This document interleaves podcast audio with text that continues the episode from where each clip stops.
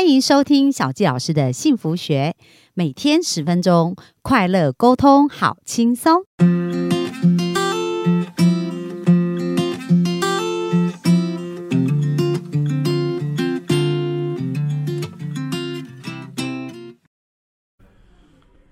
欢迎收听小纪老师的幸福学，很开心又在空中跟大家见面。本周呢，小纪老师跟大家聊聊职场关系，介绍一本书叫《关键决胜力》。这本书的作者呢是曾国栋董事长，书中提到他是给职场的人五十个管理思维跟工作美角。那曾国栋董事长呢，不仅自己本身创业非常成功，而且在他事业有成以后，还很愿意去分享这所有的智慧哦，所以还成立了中华经营智慧分享协会。简称智享会或 MISA，然后呢，邀请了三十多位成功企业家，透过分享跟辅导，将他们的经营智慧予以传承，同时数位化。所以呢，曾董事长他不仅是自己带着一群人成功，也希望把这个成功的经验分享给更多在职涯上面，不管是创业或者正在求职的人，也可以有一个更成功的一个工作的生涯的规划哦，那在关键决胜里面，他讲了五十个非常非常厉害的故事哦。那小教老师本周只能分享五个，所以很推荐大家一定要去买这本书来详细的阅读。那今天想要跟大家分享呢，在这个管理上面来讲，他讲到说。解决客户的痛点就是创意，人人都可以创新。书中一开始提到一个故事，我觉得真的蛮有意思的，讲到空肥皂盒的故事。讲到一家公司呢，它是在生产肥皂，然后生意很好，可是经常会接到客诉，说他们的品质不良。那问题是出在哪儿呢？就是一箱肥皂中有很多的肥皂盒，可是偶尔会有一两个是空的，所以就造成了这样子一个客诉问题。当然呢，公司接到客诉还是非常的认真，所以就从老板到高阶主管、研发人员，大家都非常认真检讨，说，诶，到底应该买什么样的昂贵设备哦，或什么精密仪器才能够透视这个盒子是不是有东西，然后把仪器加装到生产线来去。防止这样的问题发生，那就在这群人在讨论的时候呢，后来某个干部就跟第一线的工作人员提起这件事，诶，这位基础员工却非常轻松的回答说：“这应该不会很难吧？买一台电风扇呐，很大台的便宜的大电风扇呐，然后在肥皂盒装盒完以后，你就用这个电风扇来吹嘛。”为什么？因为如果里面没有肥皂的话，这个盒子就会被吹走啦。所以这样问题不就解决了吗？何必买那么贵的透视仪器呢？所以大家有没有发现呐？其实创意是无所不在的哦。那书中提到的启发跟迷失是什么呢？就是这个故事给我们的启发，就是解决痛点就是创意。而企业常有的一个迷失啊，就是官大学问大。或是有惯性的一个思维，所以碰到问题就会朝向很大的方向去前进哦。殊不知，其实有时候有更简单、更容易的一个做法，发挥创意呢，其实就可以小小的创意就会有大大的效能哦。那这边书中有特别提到，到底要怎么样去发挥创意？其中一个部分叫做多一小步的服务。解决客户的痛点也是一种创新。那多一小步的服务呢？就是我们来看看客户他有什么地方觉得不方便，而想办法来帮他解决。那当这个方法呢，别人有用过，我们公司没用过，其实这也是一种公司内部的一个创新哦。那对内部来讲是一个创新的流程，可是对外部服务，它可以变成是一种创新的商业模式。所以只要你提过一个没有人想过或没有人做过的好办法来解决客户的痛点，这都是一种创新。那对公司来讲，应该要多鼓励这样的一个创新。比如说有一些方式，像本来试吃样品要费用，后来改成免费来带动后续的消费者订单，那这也是一种创新。或者本来呢只有少数的直营店自产自销，后来找到更多的经销商来代销，所以或者本来只做媒体跟网络广告。后来呢也去透过直营店或经销商的试吃来做，一样要发这些费用，只是他们不同的方式。但是只要能够产生后续的促销，都是一样的结果的话，就没有问题啊。所以这一些做法的改变呢，其实它并不是一个凭空，有可能只是一个改良或者没做过的做法。那在这边创造需求呢，他也讲到，诶，我们可以换个角度哦，可能我们的红海就会变成蓝海。那比如说他在书中就讲到，用黑米来比喻好了，像黑米它可能一般是做成一个甜点嘛，哦，或者是一个米食这样子。可是呢，如果我们发现哇，原来黑米是一个低 GI。低升糖指数的食物，那可以把它做成一个养生，然后可以给糖尿病人或重视养生的人来买，这样黑米就从食品糕饼业跨界到保健食品喽。然后另外，比如说爆米花本来是一个零食，它价格可能很低，但是你加了松露或蜂蜜这些高级的食材来搭配，那它一桶可能就可以卖到五百块。所以不同的元素结合在一起，就可以变成一个新的产品。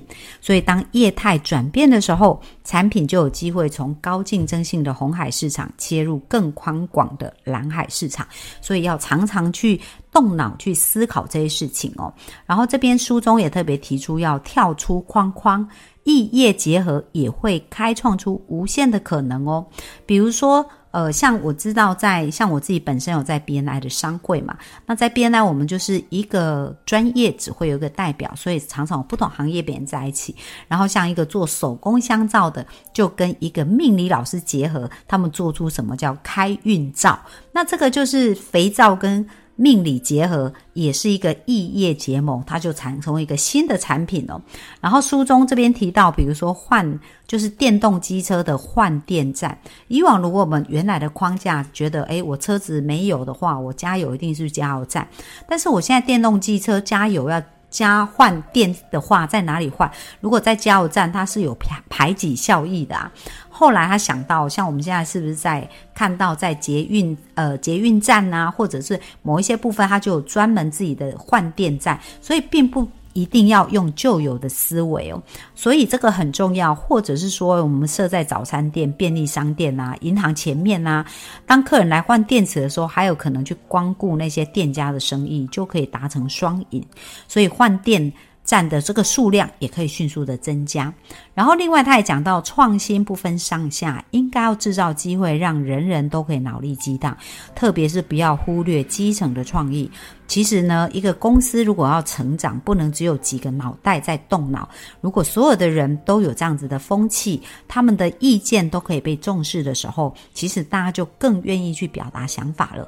所以在书中提到，诶，主管应该要鼓励从上到下的同仁都来参与脑力激荡，那去思考如何对客户做出更好的服务。所以这个目标很清楚，就是要思考对客户做出更好的服务，而且呢，要有多一步。服务这样子一个想法，最最重要是要把它落成落地成实际的行动方案。所以这些客户可以去思考说：，诶，怎么做可以让我们的服务的人让他们觉得这个服务更贴心、更暖心？那可能你多做了哪一个动作，就可以做得更好哦。而当这个。主管呢，他会让员工有表达的机会，让每个同仁都能够说出自己创意的时候，那他们就会乐于表达。而且当拥有这样的风气的时候，大家都会愿意去做这样的事。那很重要，在这个风气要养成之前，大家一定不要马上说不，因为当我们说不，就会扼杀这个创意喽。所以在创意出现的时候呢，我们应该要开始呢去思考一下，说，诶，他有没有什么更好的方法，然后。大家把方法都讲出来以后，可能就会集结总结成一个可以做的方法。像书中特别谈到，就是之前有提到的超商连锁店想要做一个就甘心的服务，就是让人家感觉到很感动的服务，就会想要送伞。就是用一个爱心伞，让大家在雨天的时候可以拿着这个爱心伞。那这爱心伞也可以印，可以上面可以印厂商的一个广告啊，所以可以收广告一个成本啊。然后或者是呃加上客户用，然后还，然后来还的时候可能也会在消费啊。所以其实这一些事情，如果我们去深入更广面的探讨，它并不是完全不可行的哦。所以一。他这边就有提到，一个新创意一开始看似不可行，千万不要马上扼杀，而应该是 out of box。就是呢，要跳脱这个框架来去思考，而且加减乘除以后，考虑各种因素再行定案。那大家想象，如果在一个公司有这样子开放的风气，甚至在一个家庭、在一个关系、在很多事情的讨论上是这样，那是不是就会创造出一个无限新的商机呢？而且不只是产品啊。包含流程、系统、服务、通路、品牌、客户的参与哦，或者是网络啊、商业模式，这所有的部分其实都有这种创新的可能。那不要误以为说创新就是要推动大规模的改变，或者一定要成就大事件。其实重点呢是要解决问题，而解决这个痛点跟问题，用一个没有做过的做法，就是一种创新。那创新呢？他谈到啊，怎么去让公司可以拥有这样子创新的一个想法跟创新的做法呢？就是创新也可以定定目标。比如说，每个部门在每一个年度要提出多少创新的概念，甚至举办竞赛来提供奖励。那大家有没有听到这里觉得很好玩？如果在一家这样子的公司上班，是不是会觉得很有趣？那大家都可以根据自己的一些想法跟意见，自由充分的去表述，然后结合大家的一个共同的想法，去想出一个可行的方案。